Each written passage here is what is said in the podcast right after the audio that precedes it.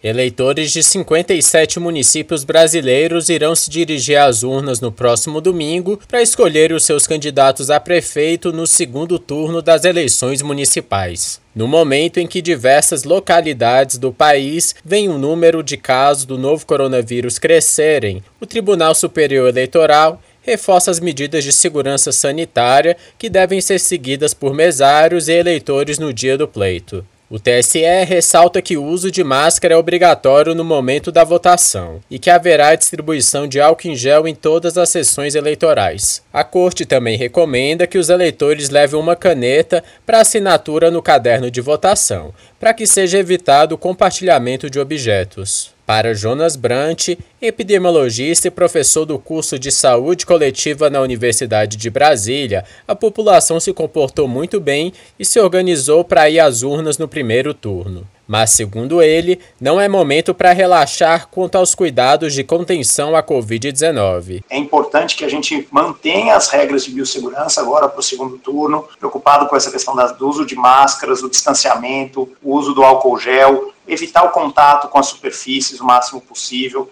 O TSE reforça também o que é considerado crime eleitoral durante a votação.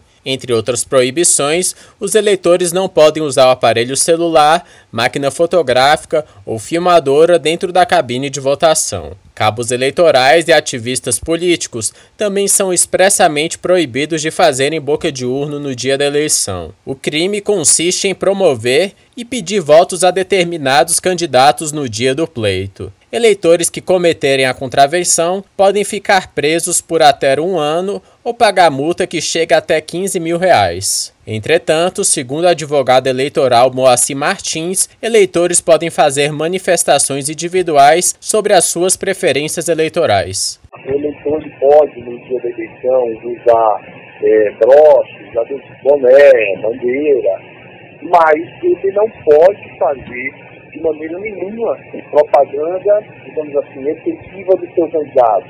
Carro de som, som alto, megafone. Mas vale ressaltar que os mesários não podem portar objetos ou usar roupas que remetem a partidos políticos ou candidatos nas sessões eleitorais. Os cidadãos podem fazer denúncias de irregularidades e crimes eleitorais por meio do aplicativo Pardal, criado pela Justiça Eleitoral, ou encaminhá-las diretamente ao Ministério Público. Para mais informações sobre o segundo turno das eleições, acesse www.tse.jus.br. Reportagem Paulo Oliveira.